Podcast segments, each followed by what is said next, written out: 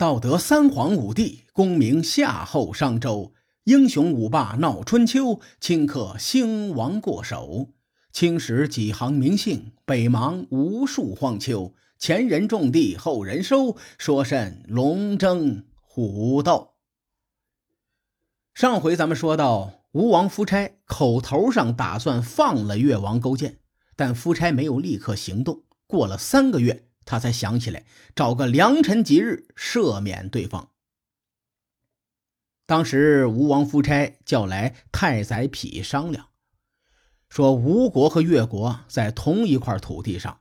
而且疆域紧密相连，勾践诡诈狡猾，屡次伤害吴国。我承蒙上天庇护，才讨伐越贼成功，将他囚禁在石室中。我不忍心看他现在的窘境，因为想赦免他。你怎么看？这段话出自《吴越春秋》，但我觉得这个逻辑不太对。吴王夫差不是一个谦谦君子的性格，按照史书中关于夫差的记录，给他做了一个心理画像，他没理由不斩草除根。没有更多的史料支撑，咱们也不展开了，继续往下说。太宰伯嚭听完吴王夫差的话，回答说：“大王，没有得不到回报的恩德，您将仁爱。”恩惠赏赐给越王，越王肯定会报答的。越王勾践听说这件事儿，把范蠡叫来，告诉对方这个喜讯。勾践说：“我得知消息以后，心里暗自欢喜，就是担心吴王夫差说话不算数。”范蠡掐指一算，郑重地对勾践说：“大王，请您不要多虑。”勾践眼珠子都亮了，连忙问。范大夫，你的意思是吴王会放我回去？范蠡连连摇头。我是让您不要想太多。勾践当时的血压就上来了。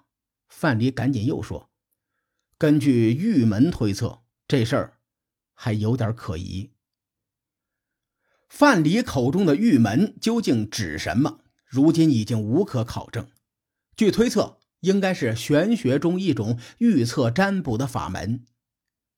范蠡说了一顿天干地支，咱也看不懂。最终，范蠡得出结论说：“大王，这件事儿不乐观呐。”果然，如范蠡所料，伍子胥找到吴王夫差，劝谏说：“大王，从前夏桀囚禁商汤而不杀，后来亡国了；商纣王囚禁周文王也没杀。”商朝也亡了，现在您囚禁了越王，却又不杀他，您被迷惑太深了。想想夏桀和商纣王，您就不担心吗？伍子胥这番话把吴王夫差吓出一身冷汗，连忙召见勾践一行人。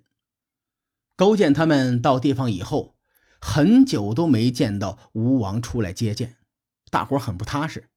范蠡和文仲分别占卜了一卦，卦象显示吴王将擒拿越王。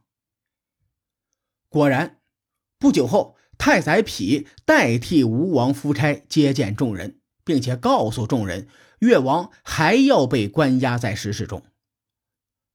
伍子胥一琢磨，总关押着不是事儿，他再次劝谏吴王说：“我听说称霸天下之人。”进攻敌国后都要斩草除根，所以后来没有被报复的忧虑，这为子孙后代免去了祸患。咱们也趁早铲除勾践，避免他成为越国的祸患。太宰匹说：“大王，不可如此。从前燕庄王为齐桓公送行，结果走出了国境。”齐桓公将对方所过之处割让给了燕国，从此青史留名。宋襄公与楚国对战时，秉承军礼，没有半渡而击，也赢得了生前身后名。现在大王如果能不计前嫌，赦免越王之罪，那功德在五霸之上，将名垂千古。咱们分析过，吴王夫差是个好大喜功的人。他听见太宰匹这么说，小心思就活络起来了。最终，吴王夫差说：“这样吧，等我的病痊愈后，就为太宰匹赦免他们。”谁也没有想到，吴王夫差这一病一直就没好起来。一个月以后，越王勾践走出石室，召见范蠡，说：“吴王病了，三个月都没痊愈。我听说为臣之道，君主生病，臣下理应担忧。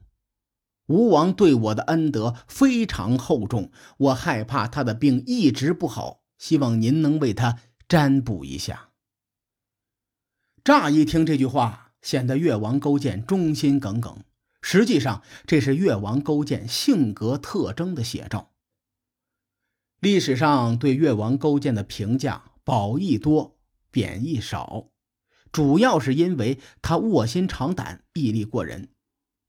但结合越绝书、吴越春秋、史记、国语等等史料分析，越王勾践是一个城府极深、阴险毒辣。为达目的不择手段的枭雄，比如说当年的醉里之战时，越王勾践让死囚在阵前自尽，威慑敌军，这事儿做的阴险毒辣，而且不择手段。当然了，后面还有这样的例子，到时候咱们再聊。越王勾践这个时候说这番话，彰显了他的城府。有句话叫做“隔墙有耳”。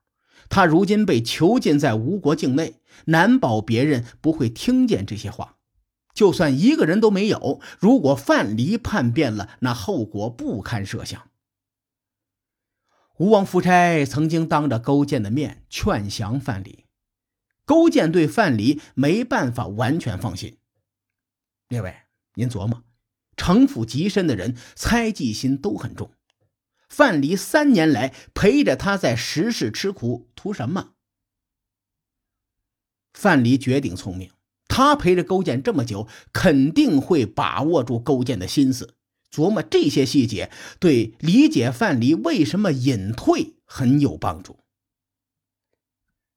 范蠡当时也没有起卦，只是回答说：“很明显，吴王不会死的。”他这病到日子自己就会好的，请大王留意。范蠡最后一句话在《吴越春秋》的原文是“唯大王留意”，我认为这句话有潜台词。范蠡陪着勾践在吴国受苦，图的是他日能东山再起。结果勾践在范蠡面前都表现的对吴王忠心耿耿，范蠡心里肯定不爽。范蠡说。为大王留意，是在试探勾践。毕竟，吴王夫差表示病好以后会放勾践回国，越国君臣回到越国才有东山再起的可能。结果现在勾践口口声声自称臣下，他这是想回去呢，还是不想回去呢？咱们举个例子，只是举个例子，比如东北沦陷以后。溥仪成了伪满洲的皇帝，他对人民群众说：“日本天皇生病了，我们做臣子的要怎么表现忠心呢？”大伙听到这事儿，肯定会怒发冲冠。这种行为叫做汉奸，中国人肯定会觉得溥仪做日本人的狗做的很开心。勾践听到范蠡这么说，他立刻改口，他说了三句话，第一句是。孤所以穷而不死者，赖公之策耳。我在这里特意先说原文，目的是让大伙看看这个“孤”字。大伙都知道，古代国君喜欢称孤道寡。上一句话，勾践还一直说臣下如何如何，态度很卑微。现在口风立刻变了，勾践说。我之所以困窘还没死，全是仰仗您的计策。勾践这句话，先是肯定了范蠡的贡献，减少范蠡的怨气。接着，勾践又说了第二句话：“中复犹豫，其孤之志焉。”翻译过来就是“中途犹豫不定，岂是我的志向？”这第二句话的目的是为了坚定范蠡的信心。勾践说的很含蓄，所以咱们要补全了来看。把台词补全了，就是我们早已定下回越国东山再起的计划，现在中途犹豫不定，岂是我的志向？我自始至终都想着东山再起。最后，勾践说：“可与不可，为公图之。”翻译过来就是“行不行，全仰仗您范蠡的图谋。”咱们讲解完，整个逻辑就通顺了。勾践三句话目的非常明确：第一句减少范蠡的怨气；第二句表明自己的志向，坚定范蠡的信心；第三句才请求范蠡帮忙。他这些话说的，即使被别人听见，也抓不住他的把柄。因为勾践这句话可以有两种解释：第一种就是上面我分析的意思；第二种呢是这样的。我困窘却没死，全仰仗范蠡您的计策。中途犹豫不定，不是我的志向。报答吴王这事儿行与不行，全仰仗您的图谋。列位，您看，勾践的话没有说死，留了活口，别人自然抓不住他的把柄。勾践这番话说完，范蠡也明白了。于是还真为勾践出了主意。至于这个主意有哪些耐人寻味的地方，各位看官且听下回分解。书海沉沉浮浮，千秋功过留与后人说。我是西域说书人介子先生。下期节目咱们继续聊春秋风雨。更多精彩内容，请搜索关注微信公众号“伯乐灯”，与更多听友交流互动。伯乐登将定期为粉丝发放福利。愿我们的存在让您对明天更有期许。咱们后会有期。